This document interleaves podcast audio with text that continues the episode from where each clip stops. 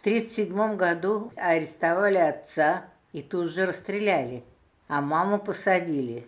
Сколько мне было лет в 1937 году? 12, что ли, когда отца не стало. А мне не говорили даже, чтобы я не вспоминала про отца никогда. Пока я росла, я не имела права даже вспоминать про него. А маму посадили на 10 лет, как жену врага народа. Вы слушаете подкаст «Вавилон Москва». Меня зовут Елена Фанайлова. Здравствуйте. Меня интересует современная политическая история и художник за работой.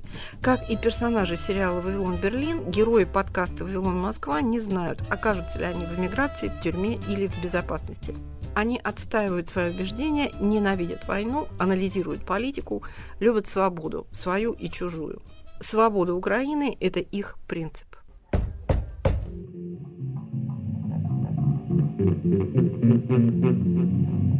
Сегодня мы побываем на прогулке, на экскурсии в той Москве, в той части московского Вавилона, которую знают многие, потому что обращали внимание на небольшие металлические таблички на фасадах.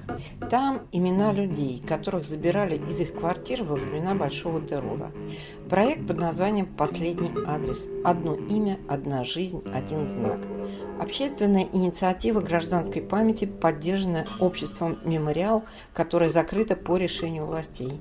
Первые знаки установлены в декабре 2014 года Последний адрес работает не только в Москве, но и во многих городах России, а также в Украине, Грузии, Молдавии и Чехии. В некоторых российских городах таблички были сорваны или демонтированы, часть из них восстановлена. Проект получил пять российских премий и одну немецкую. В 2018 году памятный знак последнего адреса появился на афише Большого театра опере Александра Чайковского «Один день Ивана Денисовича», либретто по повести Александра Солженицына. Моя коллега Лиля Пальвелева прошла по одному из московских маршрутов последнего адреса, который связан с обществом «Мемориал». Лишенный своего помещения, подвергшийся многим другим гонениям, российский мемориал все же продолжает работу в Москве. В частности, сотрудники этой правозащитной организации проводят пешие экскурсии по местам, связанным с историей политических репрессий советского периода. Так что многолетний проект мемориальцев под названием «Это прямо здесь» не прекратил существование. Подчас экскурсии организуются совместно с другими дружественными мемориалу структурами. К примеру, свои маршруты есть у фонда «Последний адрес». Маленькие стальные таблички на стенах домов, из которых людей забирали и куда они больше не возвращались, впервые появились в 2014 году, а теперь этих памятных знаков стало столько, что, переходя от одного к другому, уже можно выстраивать рассказы со сквозным сюжетом. Люди были разные, а поводы для расправы над ними одинаково вздорные. На углу Гагаринского и Нащекинского переулка есть небольшой сквер. На этом месте был дом, и на его верхнем этаже жили литераторы. Это был писательский кооператив. Поскольку дом не уцелел, таблички последнего адреса устанавливают на соседней стене. Первой появилась с именем Осипа Мандельштама, а недавно там же установили табличку в память другого писателя, Сергея Клычкова. Поэт, прозаик и переводчик. В 1937 году он был обвинен в участии в трудовой крестьянской партии и связях с Каменевым и вскоре расстрелян. Сохранилось воспоминание жены Клычкова Варвары Горбачевой. Он зажег свечу, прочитал ордер на арест и обыск, и так и остался сидеть в белом ночном белье, босой, опустив голову в раздумье. Очень он мне запомнился в этой склоненной позе, смуглый, очень худой, высокий, с темными волосами, остриженными в кружок. В неровном слабом свете оплывающей свечи было в нем самом что-то такое пронзительно горькое, неизбывно русское, непоправимое. Сотрудником фонда «Последний адрес» Оксаны Матиевской мы встретились незадолго до начала экскурсии по Арбатским переулкам. Поскольку я сотрудник фонда «Последний адрес», и участвую в установках табличек, занимаюсь переговорами с собственниками домов, чтобы согласовать с ними установку табличек. Ну вот поэтому работу последнего адреса знаю изнутри.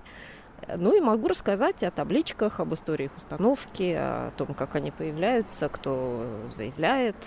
После того, как их уже накопилось достаточно, их сейчас в Москве порядка 700, то вот выстраиваются такие маршруты. По Арбату вот у нас два. Есть маршрут между Причистенкой и Остоженкой, там достаточно много знаков последнего адреса.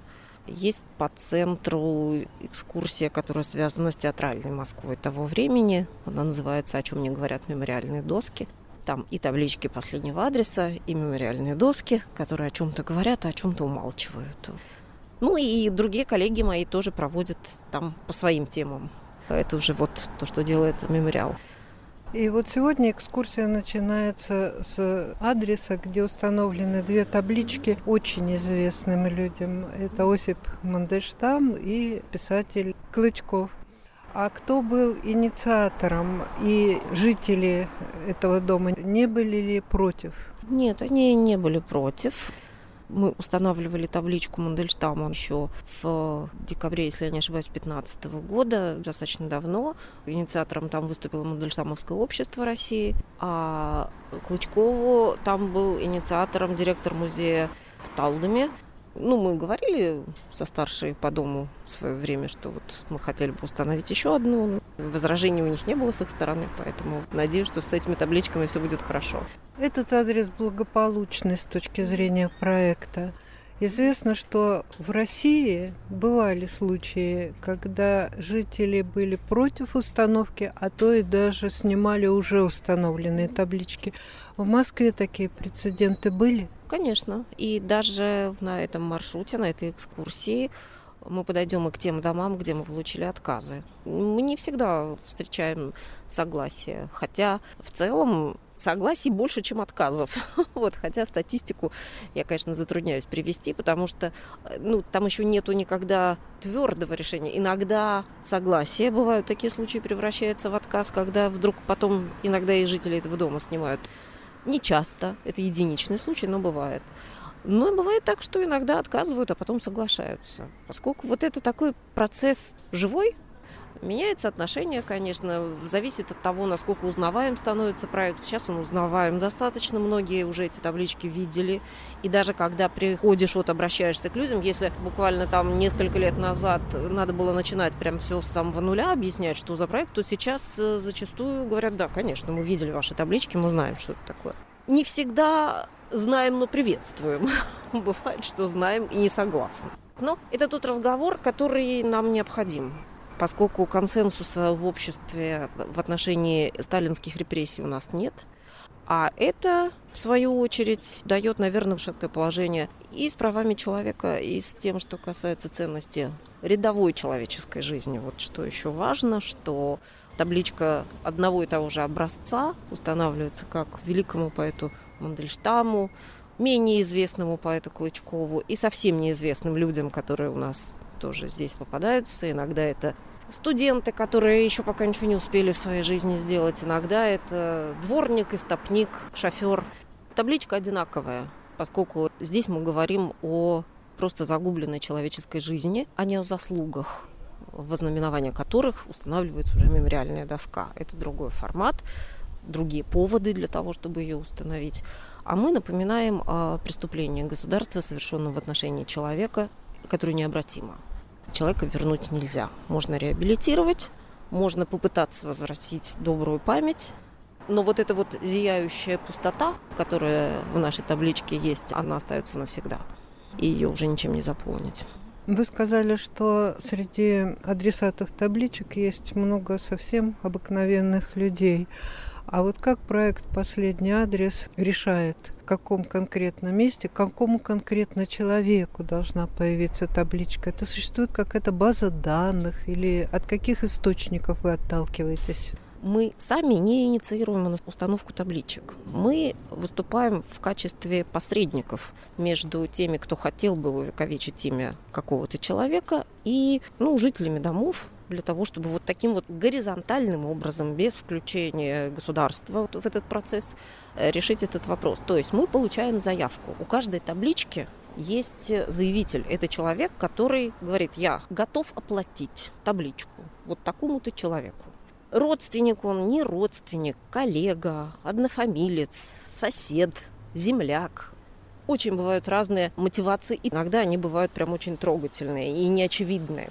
Понятно, что первое, что приходит в голову, это родственники – ну, или вот если Мандельштамовское общество, конечно, оно хочет эту табличку Мандельштама. Но у нас здесь будет проявление и соседской солидарности, и профессиональной солидарности, и каких-то неочевидных связей, которые все равно между людьми возникают в течение жизни. Поэтому мы получаем заявки. Вот сейчас у нас есть под 3000 заявок уже. Это то, что мы получили, установлено по России. Нет, по России. По России у нас около полутора тысяч табличек установлено, но вот в два раза больше заявок у нас есть. Получив заявку, мы дальше идем, мы проводим архивную работу, мы проверяем все данные, мы смотрим дело. И после того, как вот все четыре даты, которые сообщает табличка, она сообщает дату рождения, ареста, смерти и реабилитации. После того, как у нас эти даты подтверждены, дальше мы идем в дом к собственникам дома для того, чтобы согласовать размещение таблички. Разумеется, существуют списки. Есть списки жертв политических репрессий, и есть они с адресами. Иногда можно увидеть, что в доме репрессировано 20 человек. Если у нас есть одна заявка, значит, мы устанавливаем одну табличку. Если через время мы получаем вторую заявку, значит, мы устанавливаем следующую. За последний год с небольшим, я имею в виду после 24 февраля, ваших экскурсантов стало ли меньше, больше? Они ведут себя по-прежнему или они ведут себя по-другому теперь? Боюсь, тут я вам достоверно не отвечу, потому что я уже начала водить экскурсии только с января вот 23 -го года. До военного опыта у меня нет, и поэтому тут мне сложно сравнить, но количество людей, которые приходят, оно достаточное. Люди интересуются, люди спрашивают, чем помочь, люди готовы как-то волонтерски помогать проекту и последнему адресу, и мемориалу, в разным проектам сохранения памяти. Ну, вообще вот как шутят некоторые мои экскурсанты, что мы приходим в том числе для того, чтобы побыть в кругу себе подобных пройти по Москве в группе незнакомых людей и поговорить о вещах, которые действительно важны сейчас особенно, потому что сейчас особенно говорить там о ценности человеческой жизни, ну, наверное, очень важно. И людям хочется это услышать, и хочется это услышать вслух. Поэтому у нас появляются новые маршруты, спрашивают о новых маршрутах, когда, когда будет еще, стараются не пропустить, э, приходят на разные наши экскурсии. И это сообщество, ну, как я наблюдаю, вот оно растет. Может быть, не теми темпами, какими могло бы при более мощной медийной поддержке, но мы понимаем, собственно, в ситуации, в которой мы сейчас существуем, что более мощную, наверное, не получить, но то, что есть, дает опору, я бы так сказала, и для меня тоже. Мы вернемся после объявлений. Привет, меня зовут Марьяна Тарачешникова. А я Наталья Джампаладова. И мы делаем подкаст «Человек имеет право», где рассказываем, как идеи мыслителей и политиков прошлых лет влияют на сегодняшнюю жизнь. Как демократии превращаются в диктатуры, как диктаторы готовят почву для репрессий и как судят военных преступников. Слушайте новые эпизоды по вторникам в привычном агрегаторе подкастов.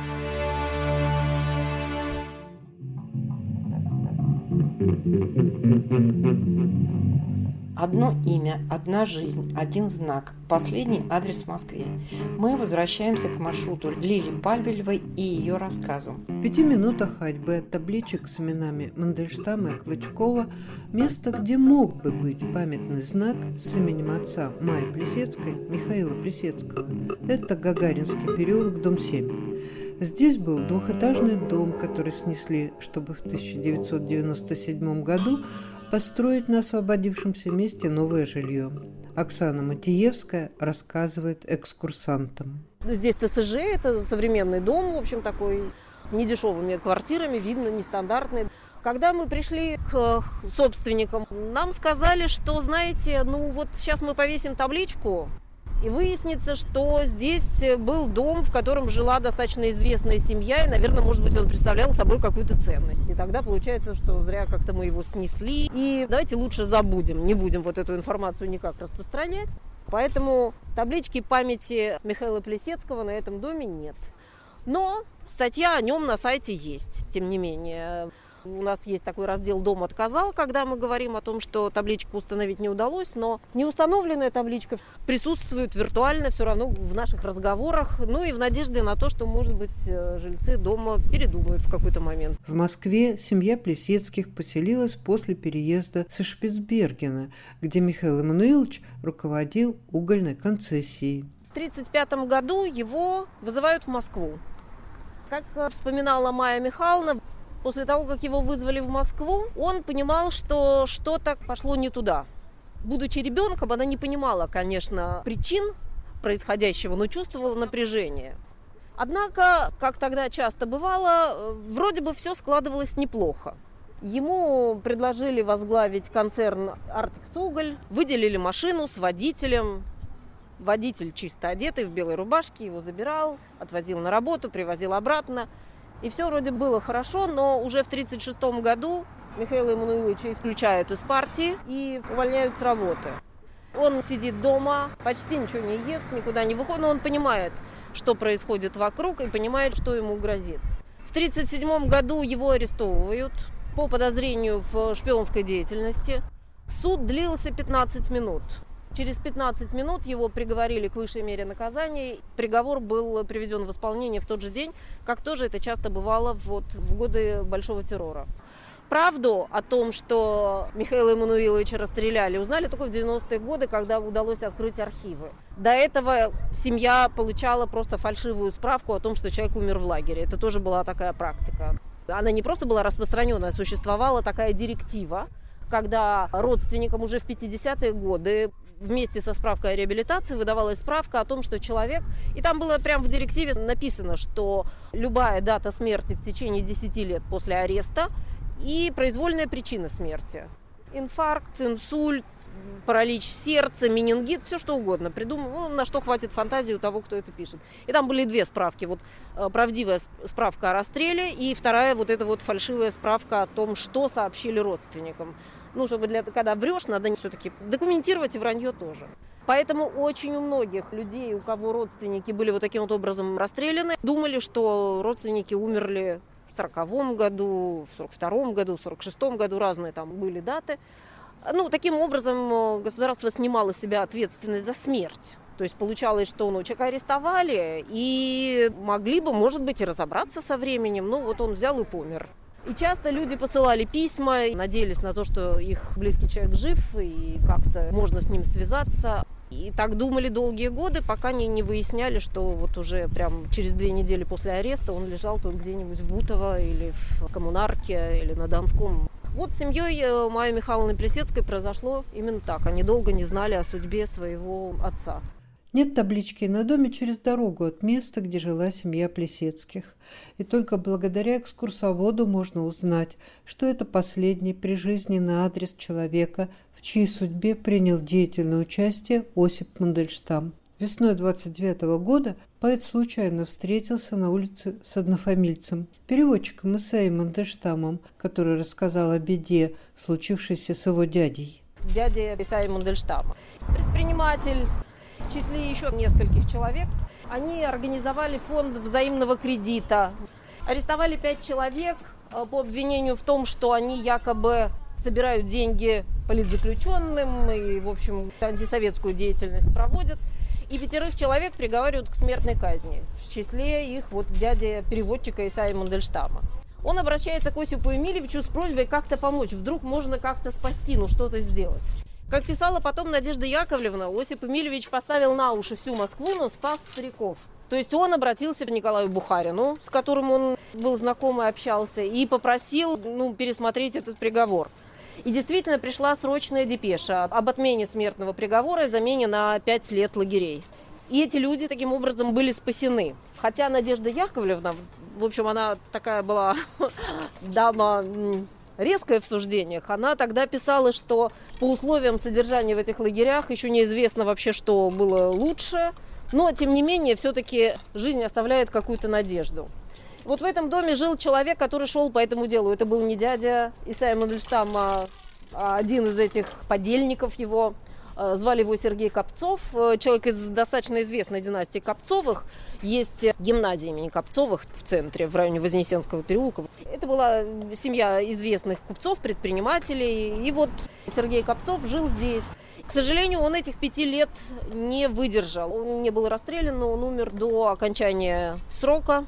Жил он в этом доме, ну вот, когда мы пришли, да, нам как-то тоже не, не поддержали эту идею пока. Будем надеяться, что, может быть, и здесь появится. В Большом Афанасьевском переулке легко пройти мимо, не заметив памятные знаки последнего адреса. Таблички величиной с ладонь, а серый, построенный в конструктивистском стиле дом внушительных размеров. Здесь три имени. Эти люди селились в новостройку, но радоваться обретенному жилью им было суждено недолго. Дом был построен в самом начале 30-х годов. Здесь было много всяких разных партийных работников. И вот, собственно говоря, те три таблички, которые установлены здесь, они установлены именно таким работникам. О каждом, кому установлена табличка последнего адреса, в день установки на сайте обязательно появляется статья которой можно почитать, кто были эти люди, какая была у них судьба, посмотреть их фотографии, посмотреть иногда материалы дела, что-то из семейного архива. В зависимости от того, что сохранилось в семье. Иногда это бывает совсем-совсем скудная информация, иногда это бывает развернутая информация. Сегодня я более или менее подробно сказала бы о Евгении Львовиче Файнберге. Он был сотрудником аппарата ЦК ВЛКСМ. И в период большого террора было дело о вредителях внутри комсомольской организации. Файнберг был арестован в 1937 году, ему было всего 33 года, был расстрелян. Табличка интересна тем, что заявку подал его праправнук, в то время школьник. И когда он подал заявку, Ему было не втерпешь ждать, пока мы проведем всю эту работу, потому что иногда это длится долго. Пока мы поднимем все документы, пока мы все проверим, пока мы дойдем до жителей дома, он сделал картонный макет, вот в натуральную величину, прям такую же, с таким же окошечком, написал текст и приклеил ее на фасад дома. Ну вот ему хотелось так сделать, он это сделал. Думал, что дворник в тот же день это все, конечно, сорвет и ничего там не останется. Но табличка провисела практически год до того, как не пришло время установить уже настоящую. Ну, кроме того, внуки Файнберга сделали такой небольшой мультик. Его можно найти тоже у нас на сайте, есть и можно на ютубе. Это шестиминутный мультик, он называется «История бабушки Зори». Это его дочь и вот ее внуки и правнуки сделали такой очень трогательный, вот такие вот вырезанные картинки, перекладки о судьбе бабушки, о судьбе ее отца, о том, как они это видят уже из сегодняшнего дня. Я бы очень вам рекомендовала, потому что это, конечно, тоже дает такую яркую эмоциональную краску. Бабушка Зоря – это Зоря Евгеньевна Вишневецкая, дочь репрессированного Евгения Файнберга. В документальном мультфильме звучит ее закадровый голос. В 1937 году арестовали отца и тут же расстреляли а маму посадили, мою. Сколько мне было лет в 37 году? 12, что ли, когда отца не стало. Он был второй секретарь ЦК комсомола. А мне не говорили даже, чтобы я не вспоминала про отца никогда. Пока я росла, я не имела права даже вспоминать про него. А маму посадили на 10 лет, как жену врага народа. Мама Любовь Мироновна была. Я была к ней не привязана, потому что растила меня нянька, когда а, родителей не стало. Она меня, в общем, растила. Она и моя тетка Бронислава Миронна. Она была замужем за Михаил Сергеевич Панов. Это был врач. Он вообще был влюблен в мою маму. А женился на ее сестре. Ко мне относился как к дочери. Я помню, как купил мне туфли до каблука. Он меня и впервые в жизни в оперету отвез. И очень хорошо помню, как он плакал, когда маму арестовали. И когда вот умер этот самый, ее освободили. Она от счастья плакала, что ей вернули пас-билет. Мы все диву давали, думали, господи, чему она радуется? Реабилитированная, получила партийный билет и над ним плакала. Это вот сейчас, а, А тогда она была член партии, что ты. А потом, когда освободилась, она была пять лет только, а потом умерла. Люди в Москве на втором военном году проводят свой досуг по-разному. Едва экскурсанты вышли из тихих переулков на Арбат, как сразу оказались в другой атмосфере. Тут дело совсем не в том, что многолюдно и шумно. На этой пешеходной, туристско-ориентированной улице тоже есть таблички последнего адреса, но не они задают тон. Нет, буквы Z здесь не встретишь. В отличие от других российских регионов, этот знак в Москве вообще не в чести. Чуткие к общественным настроениям городские власти в преддверии выборов мэра не хотят раздражать население. Нет на Арбате плакатов с призывом поступать на армейскую службу по контракту, хотя в других районах города, таких снабженных подобающим текстом изображений военного в камуфляже, немало. И все же некогда вольнолюбивый и неформальный Арбат уже не тот. Официальная идеология пресловутые скрепы дает себя знать в нюансах и деталях. Уличная выставка репродукции картин художника Шилова предварена баннером с указанием, что это патриотическая выставка. Ветераны Великой Отечественной войны на портретах этого гламурного живописца приукрашенные, чистенькие, но по-другому Александра Шилова не бывает. Важно другое.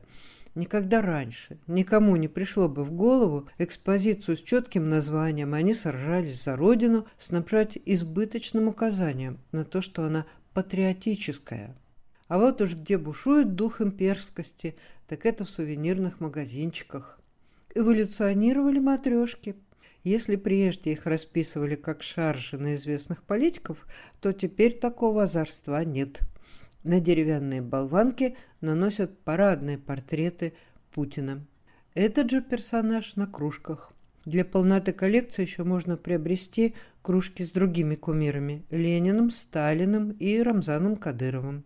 Для привлечения покупателей перед входом одного из арбатских магазинов установили фанерные фигуры Владимира Путина и Си Цзиньпина – Желающих сфотографироваться, встав посередине между лидерами двух стран, много. Даже очередь выстраивается. Некоторые ушлые люди так наводят камеру, чтобы в кадр попасть только вместе с российским президентом. Глава КНР не столь востребован. В отличие от сувенирного буйства, таблички последнего адреса сдержанные и одинаковые по дизайну. На каждый текст выбивается вручную – и на каждой в левом верхнем углу зияет пустой квадрат.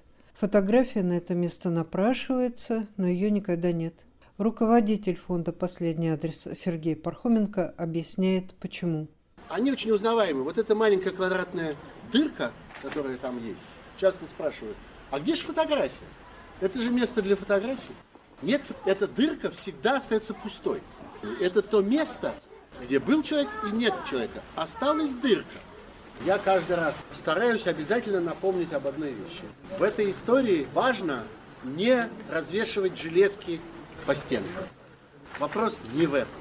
А вопрос в том, чтобы собирать вокруг этого людей, чтобы люди про это говорили, чтобы они про это помнили, чтобы они об этом знали, чтобы они рассказывали тем, кто еще не знает, тем, кто уже не помнит, тем, кто не хочет знать, тем, кто знает, но одобряет всей душой, Такие тоже есть. Знаете, вот мы время от времени вспоминаем старый анекдот про то, как доктор спрашивает у пациента, вы страдаете алкоголизмом? Тот отвечает, нет, я им наслаждаюсь. Таких людей мы тоже встречаем.